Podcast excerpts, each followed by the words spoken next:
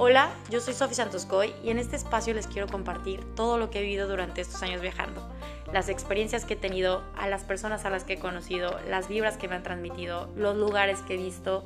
las buenas, las malas, las altas, las bajas, lo que he tenido que aprender y desaprender y sobre todo cómo hasta el día de hoy sigo queriendo salirme de mi zona de confort para seguir escribiendo nuevas historias.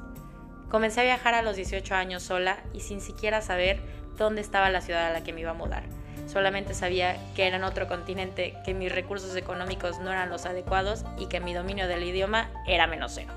Sin embargo, son de las experiencias que más agradezco el día de hoy y por las cuales quiero seguir contando historias.